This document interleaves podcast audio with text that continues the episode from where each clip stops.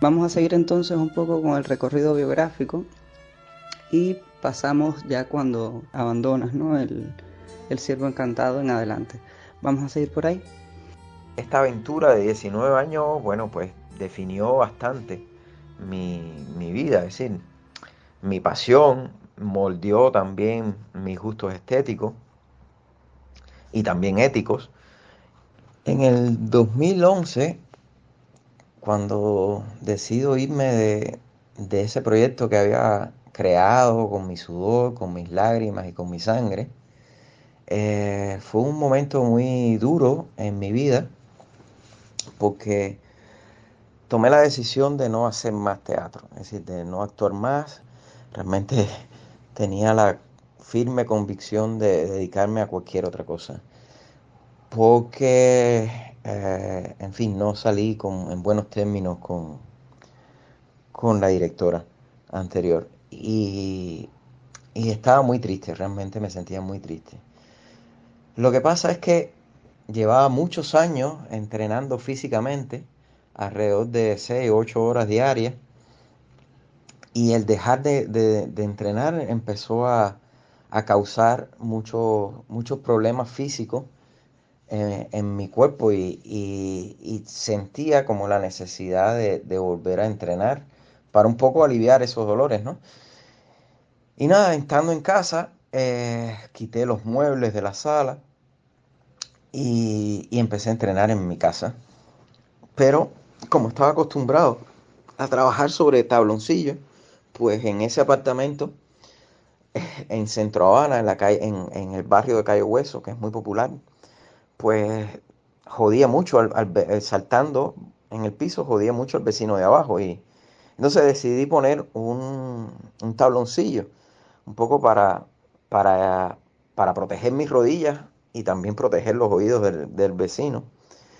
Y ya una vez que puse tabloncillo, las paredes me parecieron como demasiado blancas y les puse telones a las paredes de la sala. Y como los telones eran negros, por supuesto, no había mucha luz. Y entonces decidí poner una parrilla de luces con luces profesionales para solamente entrenar. Así fue como el pretexto y el autoengaño empezó esa especie de, entrenamiento eh, para mí se fue complicando porque mi manera de, orientarme y de, y de, ver la realidad es a través del teatro. Es nuestra manera de ver la realidad, es como uno se orienta. Y en ese sentido empezamos a hacerlo un poco para metabolizar lo que nos había pasado en esta dolorosa experiencia de la ruptura, ¿no? y creé mi propia compañía que se llama La Isla Secreta hace nueve años.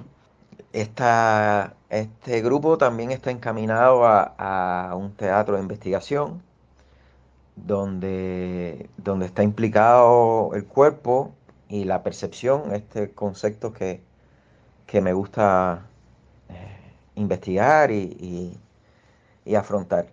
Eh, nos pusimos la isla secreta por un ensayo de la escritora y, filósofa María Zambrano, española, de la generación del 27.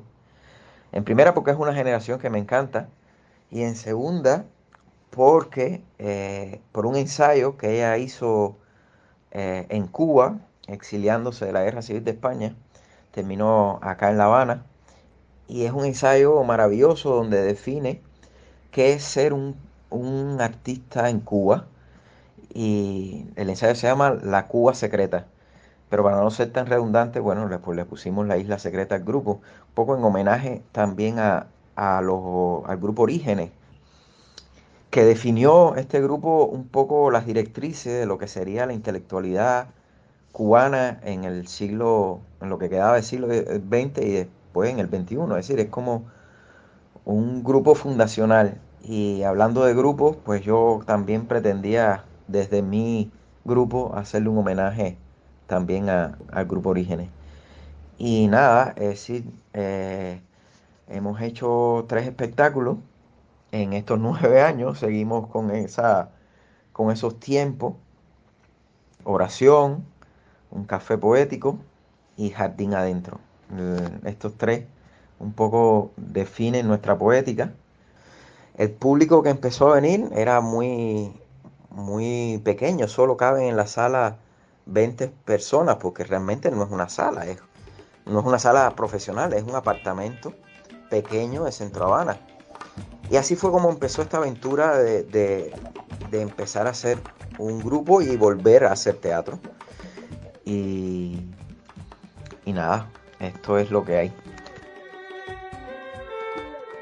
En el, en el contexto cubano, en los modos de hacer teatro en Cuba, ¿crees que la isla secreta, eh, bueno, y, y, previamente me imagino también el Ciervo Encantado, son una rara avis en, en ese contexto, ¿no?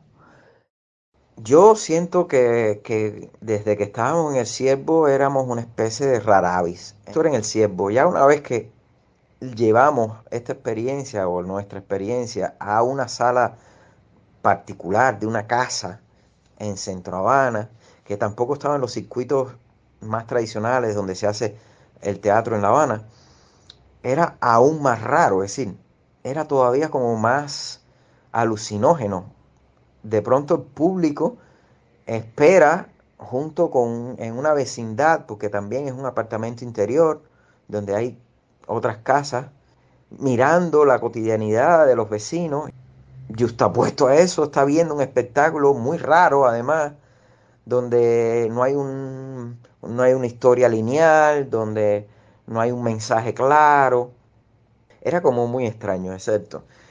Por un lado, ha generado eh, muchas pasiones, muy buenas pasiones, gente que nos defiende muchísimo, incluida sobre todo los habitantes de ese edificio en Centro Habana y siguiendo la semiótica de, los estructuralistas, la calle donde está ese teatro, ese apartamento, se llama la calle Soledad. Es decir, en Soledad es donde hemos cocinado toda esta experiencia. Y, y, y, nada, los vecinos de la calle Soledad pues nos apoyan un montón, son incondicionales. Y por otro lado, un poco la crítica profesional, teatral, de las revistas especializadas, nos han hecho como que no existimos. Es decir, nos han tratado a partir de la indiferencia y, y el silencio. Pero por otro lado, como nada es en blanco y negro, los jóvenes críticos que se están, que están estudiando en la universidad, pues es un público al cual nosotros apostamos mucho, no solo los críticos, también los actores, los que están estu estudiando dirección, pero es un público que, que, que, va mucho a la sala, pues esos jóvenes de 20 cortos, pues son los que han, se han encargado de hacer y de dejar constancia de la crítica eh, teatral de los espectáculos que hemos hecho y han salido cosas súper interesantes. A mí me ha reconfortado muchísimo que ese sean nuestros verdaderos críticos y no los otros.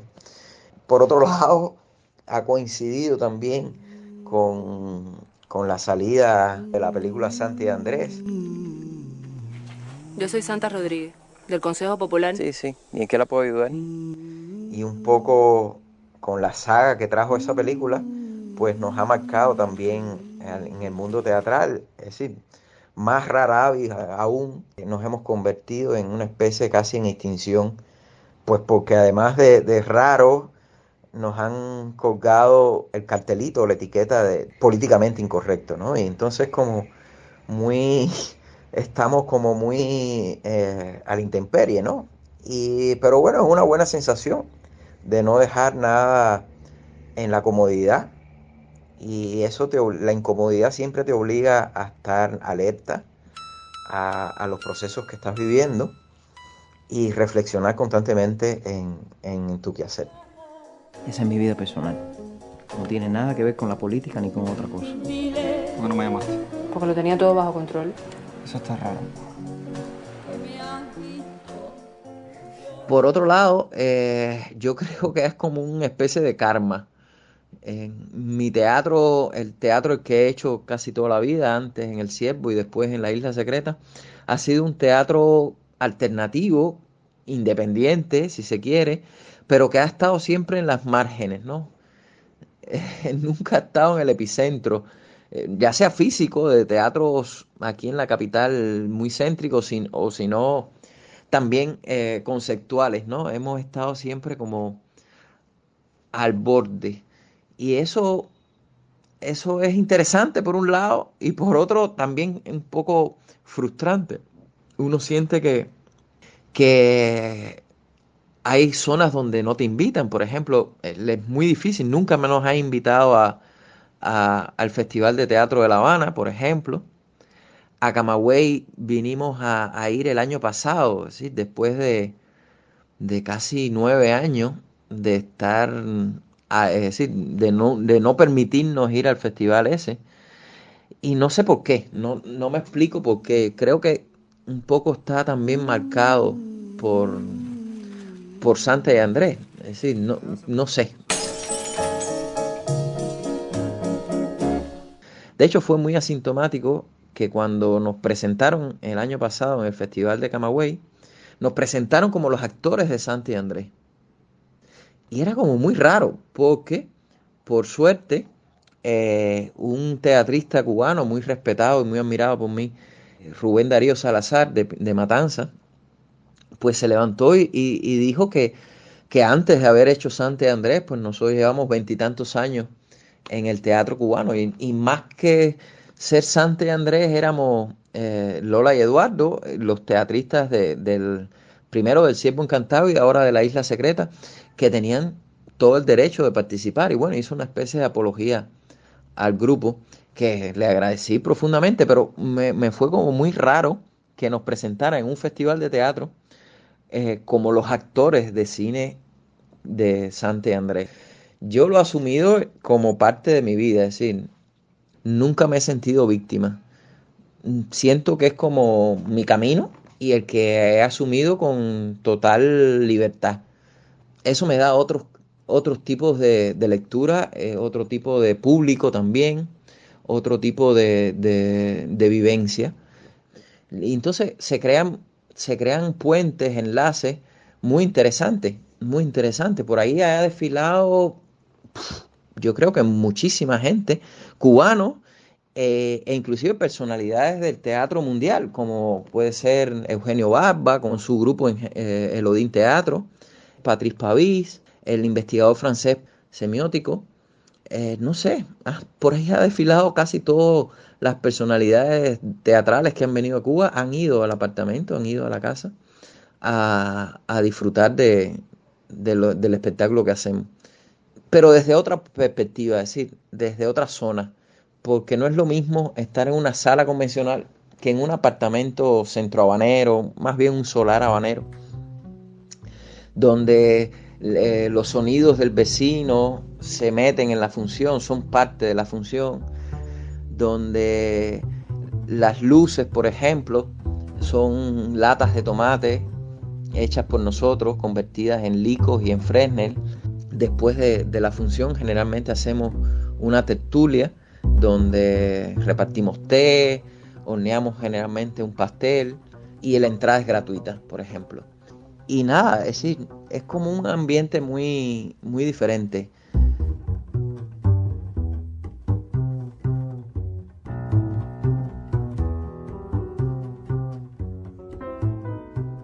Bueno, iniciamos la conversación recordando cómo te atribuías el pasado épico de tu abuelo.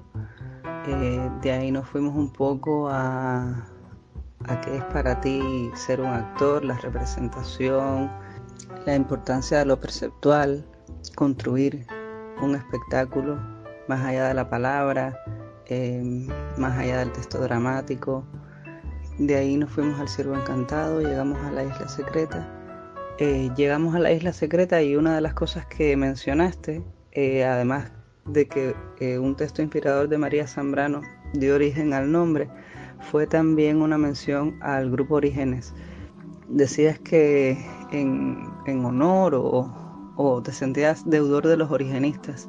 Quería que termináramos esta conversación un poco por ahí, volviendo a, esos cimientos de, la isla secreta. Siento que, tenemos muchos puntos en común, sobre todo poniendo la poesis en, en el centro de la diana. Y por otro lado a Martí. Son estos dos íconos que, que eh, en el tema, en el caso de los originistas, pues fue como eh, su diario, ¿no? En nuestro caso, en mi caso, a mí me, me define mucho eso, es decir, eh, la poesía como liberación, la poesía como, como, poética y, Martí como, como visionario, ¿no? Y como, como símbolo también. De hecho, usamos a Martí en un espectáculo que se llamó Visiones de la Cubanosofía como entidad rectora, es decir, como, como columna vertebral de todo el espectáculo. Sí, eh, los originistas, a pesar de que eran muchos y muy diversos, estaba la, el barroco de, de Lezama, pero también estaba la poesía irreverente de Vigilio Piñera, con La isla en peso, que es un texto que para mí es fundacional en la cultura cubana, pero también estaba Cintio, estaba Eliseo, es decir, a pesar de ser tan diferentes unos de otros, tenían como eso que los unía, es decir, Martí y la poesía. Y en ese sentido yo me siento como deudor de, esa, de ese movimiento que surgió en un momento de la isla, eh, de la historia de la isla, muy jodido, ¿no? Donde ni Martí era muy valorado, ni, ni, era, ni, ni era tan chic ser un poeta. Yo creo que, que esos tiempos, por supuesto, que retornan, porque eh, es así, la, la historia es así de cíclica, pero más que la historia me gusta hablar más de la memoria, esa que está impregnada en cada ser humano que habita esta isla, y hay como una especie de, de, inconsciente colectivo que se va pasando de generación de, en generación, y es a ese el que trato de acceder con, con este tipo de experiencia perceptual. Eh, sí, con respecto a, a los originistas creo que nos une eso